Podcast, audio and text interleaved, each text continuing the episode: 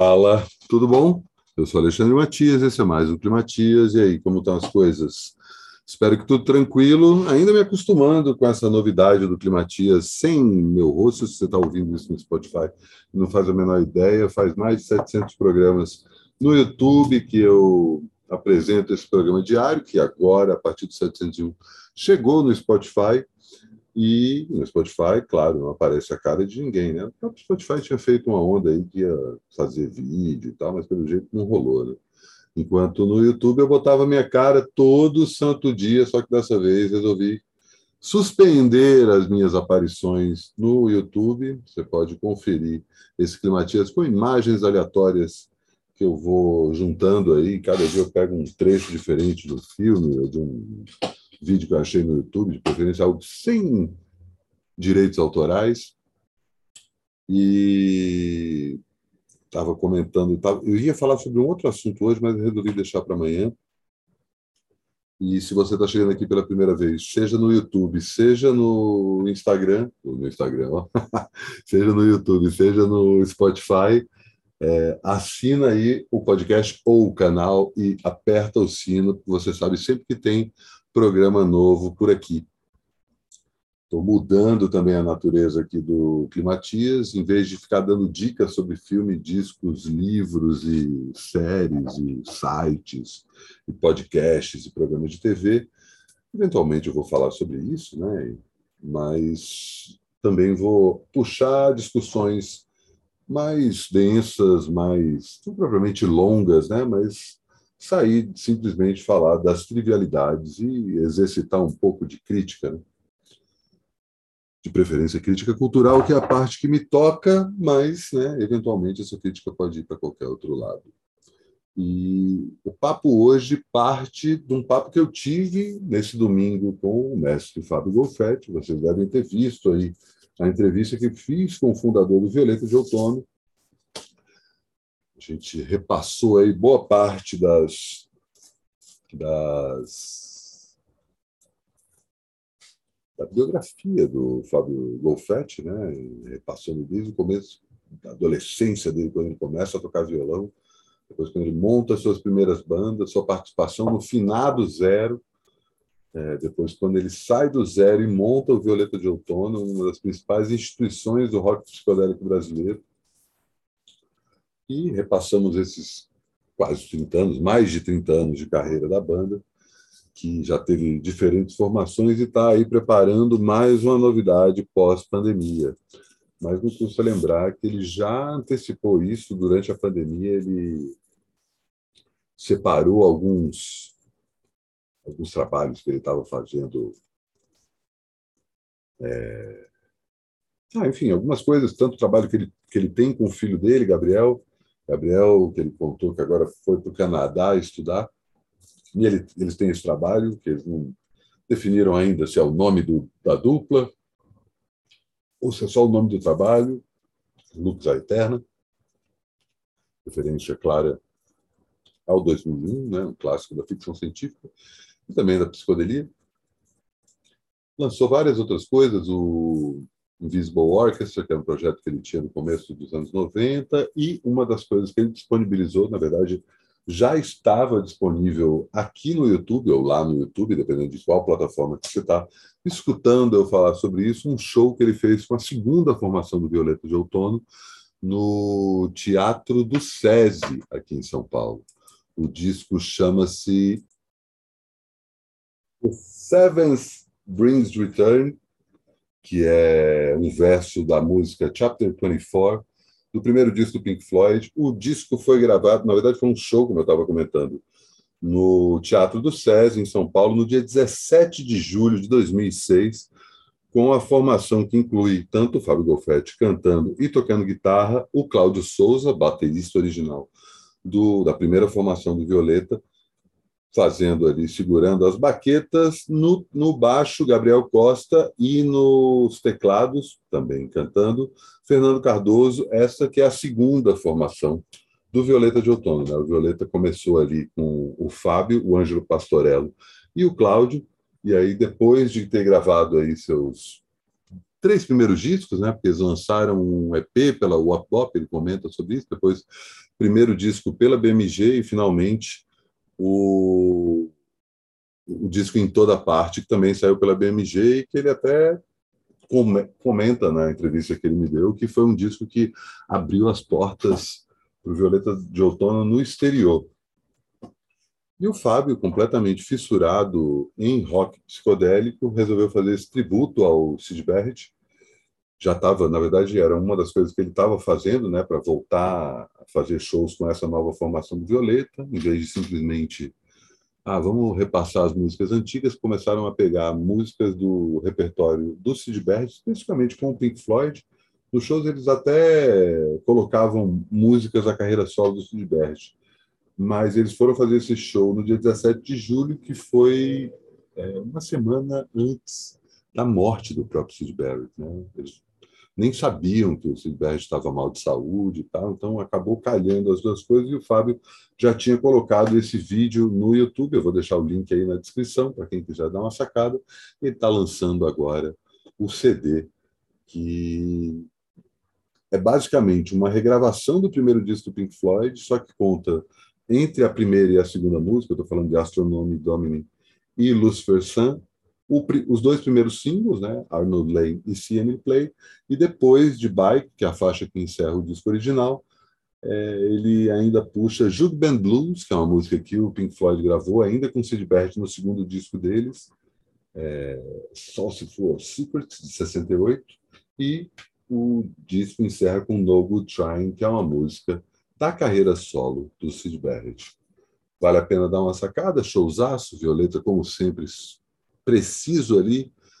E puxo essa, esse assunto para falar sobre psicodelia. Né? Tem muita gente que não sabe direito o que é psicodelia, tem muita gente que usa esse adjetivo como se fosse só um, uma forma floreada de falar sobre um tipo de, de rock. É inevitável que o,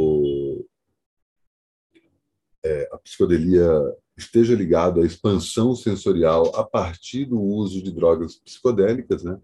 O próprio Sid Barrett talvez seja o melhor exemplo é, de um artista psicodélico. Ele foi o cara que puxou toda a onda da psicodelia na Inglaterra e também, né, acabou influenciando a psicodelia no mundo todo, né? Tanto a psicodelia californiana quanto a psicodelia em países da América Latina, como aqui no Brasil, foram artistas que beberam não só da fonte do, da primeira formação do Pink Floyd, que tem esse disco que muitos preferem se referir como um disco da banda do Sid Barrett, mais do que um disco do Pink Floyd, né? Os próprios é, fãs do Pink Floyd que gostam mais da segunda fase do grupo, com Dave Gilman na guitarra, gostam de fazer essa separação. É realmente um disco único, um disco específico. Se for para botar lado a lado com Todos os outros discos do Pink Floyd, desculpa aí, mas não tem para ninguém. Eu amo Echoes, amo Dark Side of the Moon, amo Obscured by Clouds, até o The Wall. Mas, né, vamos combinar, né, que ali em 67, todos eles ali tateando é, uma nova sonoridade, era um, um momento em que, inclusive, que o disco foi gravado no estúdio ao lado em que os Beatles estavam gravando o Sgt. Peppers. Os próprios Beatles também funcionaram como arautos da psicodelia nesse período, né, só que para um público muito maior, embora o próprio Sid Barrett, muito mais do que os Beatles, tivesse ali na fronteira da psicodelia. E quando a gente fala em, em rock psicodélico, né, muita gente costuma associar isso a algum tipo de sonoridade específica, né? Ah, uma guitarra com flanger, esses pedais de efeito que dão mais eco, ou uma coisa o tipo de teclado, a forma como os teclados são tocados, a temática das letras. Mas isso não é uma coisa muito definida. Né? O que define é exatamente o fato de se partir do formato rock e expandir de uma forma psicodélica, né? trabalhando a questão lisérgica como uma questão central na expansão da música, é, as barreiras do rock de então. Né? Então, foi a mesma coisa que os Mutantes fizeram em seus primeiros discos. Né? Completamente é, ingênuos no que diz respeito às gravações é, em estúdio, eles começaram a, pô, como é que a gente pode expandir isso, fazer com que o público ache que é outra coisa, pegar o público de surpresa, brincar com isso, né? E aí você tem toda uma tradição psicodélica, tanto no Brasil quanto no exterior, né? Que aí você reúne artistas tão diferentes quanto lá, o Tame Impala, os Bugarins, o Júpiter Maçã e o próprio Violeta de Outono. O Violeta de Outono é um ótimo exemplo nesse sentido, porque ele surge talvez na época menos psicodélica possível, claro que eu estou falando dos anos 80, e, e é um momento ali que a sonoridade que estava rolando era muito mais pós-punk, né? aquela coisa no wave, e, ou a, a, guitarra mais ruidosa do que propriamente melódica. E é interessante perceber, principalmente nos primeiros discos do Violeta, como eles incorporam esses elementos do rock dos anos 80 à sua noção de psicodelia, né? fazendo uma psicodelia, o próprio título da banda vai para esse lado, né? tanto a questão da cor violeta quanto da estação outono dão uma outra tonalidade, né? Quando a gente fala em psicodelia, a gente normalmente está falando em cores fortes, cores fluorescentes, é uma coisa muito das, das formas, né? Não terem propriamente forma, né? Ser uma coisa mais aquela coisa da, da iluminação com papel celofane, gelatina, né? Dar uma tentar reproduzir a sensação de uma viagem de LSD, por exemplo, mas isso varia muito de artista para artista. Né? Você tem momentos psicodélicos de diversa sorte, né? vários artistas experimentando basicamente como ir para além do formato que já se tem. Tem um pouco a ver com a conversa que a gente teve ontem sobre a questão de arte e cultura. Né? É como se o rock psicodélico olhasse para a cultura do rock e falasse assim: beleza, mas não é isso que eu estou querendo, eu estou querendo ir além. Então, jogasse o rock para esse lado mais artístico. Tem muita gente que questiona justamente o fato da psicodelia ter deixado o rock mais sério, mais sisudo e menos é, primitivo, né? de uma forma bem rústica falar isso, é, mas menos direto, menos pueril, menos adolescente, né? embora né, mesmo com essas características que parecem é, pouco, pouco, como é que eu posso falar? Ah, elas parecem não não dar espaço para o rock criar coisas novas, né? Porque acaba, acabam limitando, né, o que a gente entende por rock, mas mesmo assim o rock conseguiu expandir suas fronteiras sem necessariamente expandir para as fronteiras psicodélicas. A psicodelia chega exatamente com o pressuposto da mudança, o pressuposto da transcendência. E um bom ponto de partida, além desse próprio show do Violeta de Outono, é o primeiro disco do Pink Floyd. Então fica aí essa minha dica. Se você não conhece The Piper at the Gates of Dawn, faça-se esse favor, descasso.